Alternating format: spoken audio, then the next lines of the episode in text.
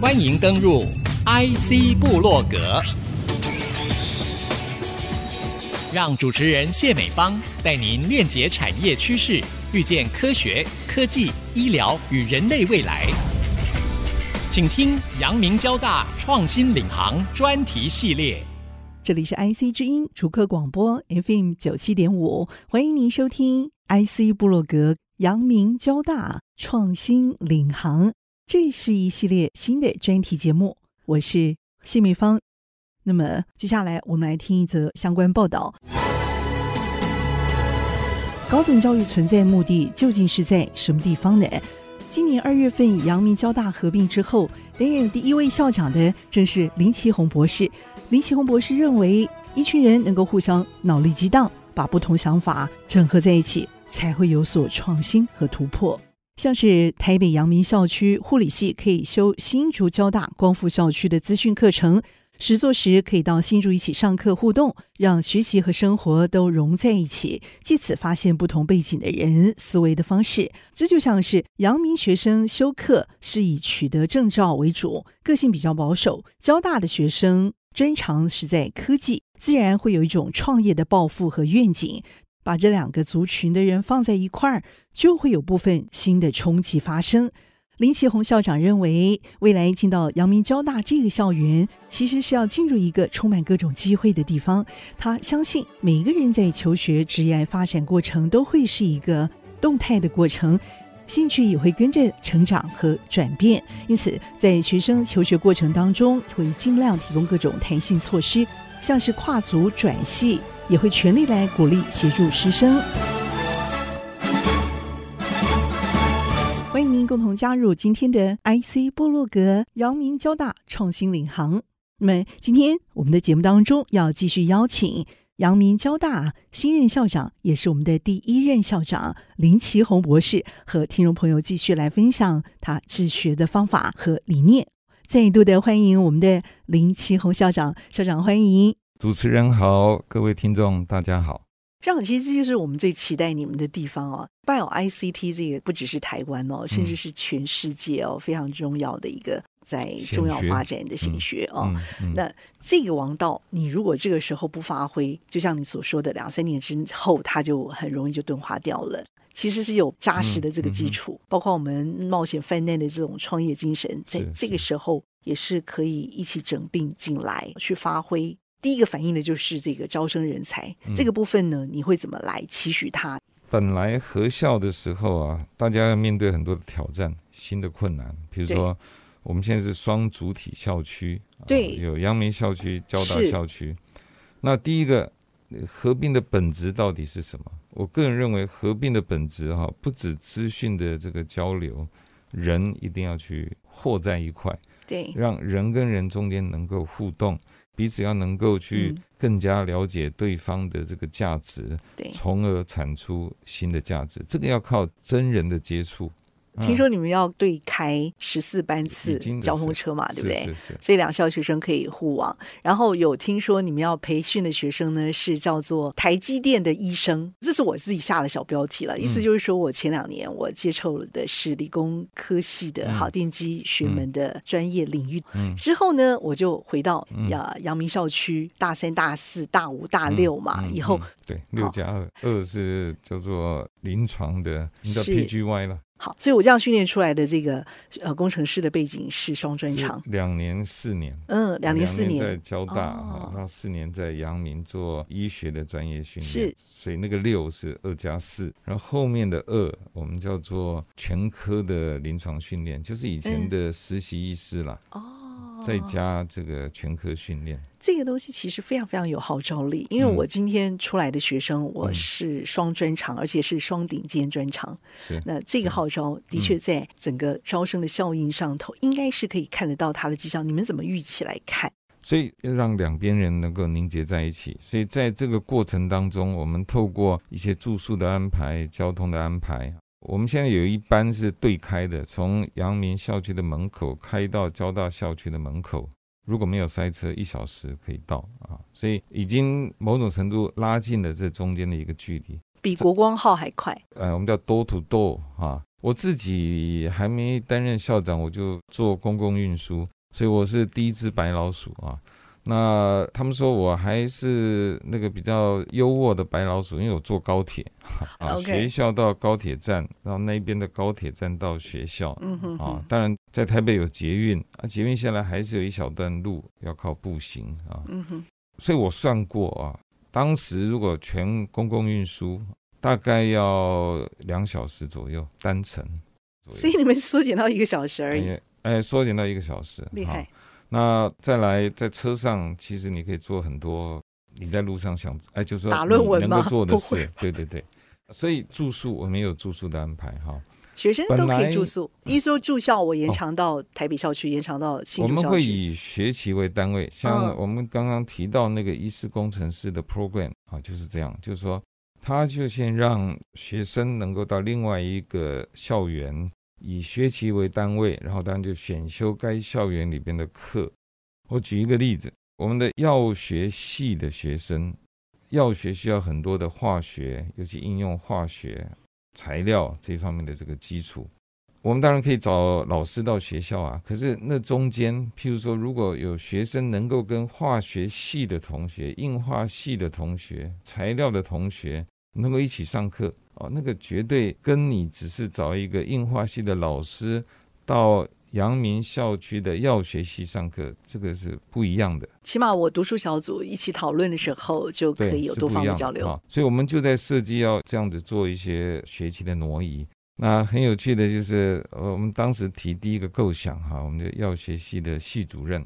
她是很好的妈妈，她说：“哦，我不放心让我一上就把我这些，哎，好像她的呃心肝宝贝，哎，心肝宝贝就放到另外一个校园，嗯，因为对于原来的阳明校区都认识不是很深刻的时候，她说第一学期还是留留阳明啊，那一下就好像要让小朋友去呃放风了，放风，哎，要去体验更多的不一样的这个文化跟氛围，所以他说好，一下可以让他一下就到交大校园。”那这里边就修我刚刚讲的跟药学比较相关的理工方面，然后跟不同科系的学学生在一起。嗯哼。那之后呢，再回到阳明校区啊，那阳明校区里边就更多跟生物医学，还有跟临床，比如说我们的实习的场域都在台北啊，这个比较便捷。那我们旁边就是很大的医院，台北荣民总医院，甚至必须到药剂部里边去实习啊。那再来一些大的制药厂啊，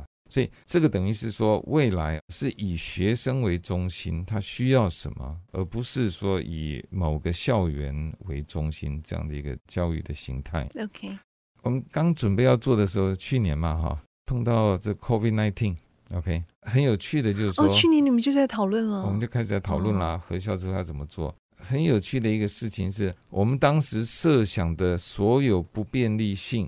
事实上都在 COVID-19 期间在校园发生了。哦，那正好是学生不能进到校园上课了，必须待在家里啊，必须用呃视讯。我们本来在规划的视讯，一下突然变得大家都在用了啊。所以当时我们在规划，就是说视讯这个事情绝对不是把老师上课的录音录影放上去就叫视讯，不是。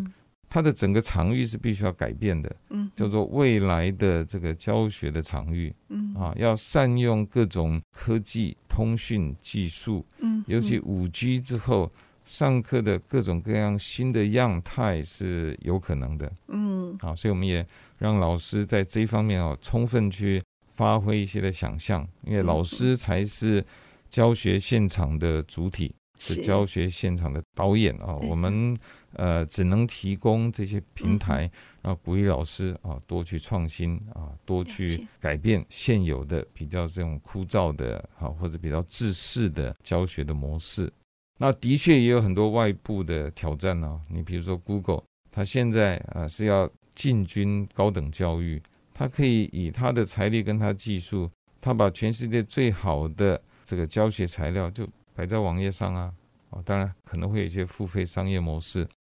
可是你会说，那我的学生他要去选的时候，到底是上课堂还是上 Google？学生有更多叫做翘课的说辞了。他说，我在 Google 上面学的哦，那国际级大师哎，那我在课堂上学不到。所以，如果还是照过去，只是把某一种内容要透过课堂给学生，嗯哼，显然呃，这样的模式在未来是不具竞争性的，嗯，啊，所以一定要有一些新的模式。那我们就让老师自由去发挥，那要善用，就是说你网络上那些东西要变成你的素材，而不是你一个竞争的对手。你现在有没有看到？你觉得目前为止啊，变成一个经典教案的这种，但是它是数位化的这种经典教案，让学生老师的互动是非常的频繁，而且让学生可以没有理由说哦，我要去上 Google 的国际课程。我们现在唯一的就是你不上课，我你就拿不到文凭。对，那不过一定要哎，这个当然不是好的哈，嗯、因为未来当我们的产业界发觉你那张文凭并没有代表能力的时候，嗯，这件事情就比较严重了、呃。那个就你的价值就不在了嘛哈。好，有没有好的教案哈？我应该这样讲，这一波因为 COVID-19 造成的远距教学。从所谓 K-12 幼稚园到高中，现在已经到大学了。其实有很多的新的 program，很多的新的这个软体应运而生。有一些是拿来解决技术性的问题，譬如说我怎么透过空中来做考试，OK，学生不会作弊，有没有办法知道他是真的在那里学，而不是摆了个假人，人就跑掉了。嗯哼，好。之后怎么做学习成果的评量，有各种这种技术性的东西出来了。可是我想，刚刚主持人更关心的可能是说，那我有没有办法用一个现在这种媒体多管道的这些素材，能够给一个全新的一个一个教育或教案的模式？那我知道有老师正在设计这样，在规划这些事情。这个事情会越来越多精彩的教案出来嘛，对，对不对？所以这跟学校原来所发展的这种智慧校园，其实是可以做某种程度的西部的结合。甚至有一些哈可以及时，你比如说，我们今天讲的是某一个应该去现场参观或参访，嗯、以前都是就把人带过去、嗯、啊，一堆人挤着看一个东西。那未来可能不用了啊，就是准备好之后，其实我们可以利用现在的一些视讯啊，用即时的方式，线上直播的方式，线上直播方式就是很快的。对，那也是呃，能够让大家在学习中能够连接到实物，甚至在实物上面可以真正去听到现在在业界里边痛点是什么。了解。啊，我觉得。这些都是让大家都能有更新的方式啊，更多的参与，然后大家一起把问题找出来，来一起谋求解决之道。那么，先休息片刻，稍后呢继续来分享。欢迎您共同加入今天的 IC 部落格，阳明交大创新领航这一系列的专题节目呢。今天邀请的就是新并校之后的阳明交大林奇宏校长。这样，其实我也关心一个问题啊，因为其实现在合校初期啊，大家也会关心，就是说要有一段酝酿期嘛。真正的成绩也是要看学生四年之后毕业之后嘛，哈，他到底到业界去执行的状况如何？但我们眼前可以预期得到的，就是说你们跟业界的这个联合啊，跟以前的模式一定不太一样了。因为一批出去，就是我在学校的时候就开始预约人才，给奖学金奖励，由业界来做这种大师级的讲堂，哈。就可以把这个学用啊、呃、无缝接轨这件事情做好，那业界也可以找到及时要的人才，好，甚至是前瞻需求人才。像你现在台积电一年就要八九千个人，马上就不够用了。可是问题是，你们现在的人是要做医学工程师，嗯，医师工程师，医师工程师、嗯、这件事情呢，给大家放亮了眼睛来期待这件事情，嗯、那个心里头的期待会更高。你们想给大家看到什么东西？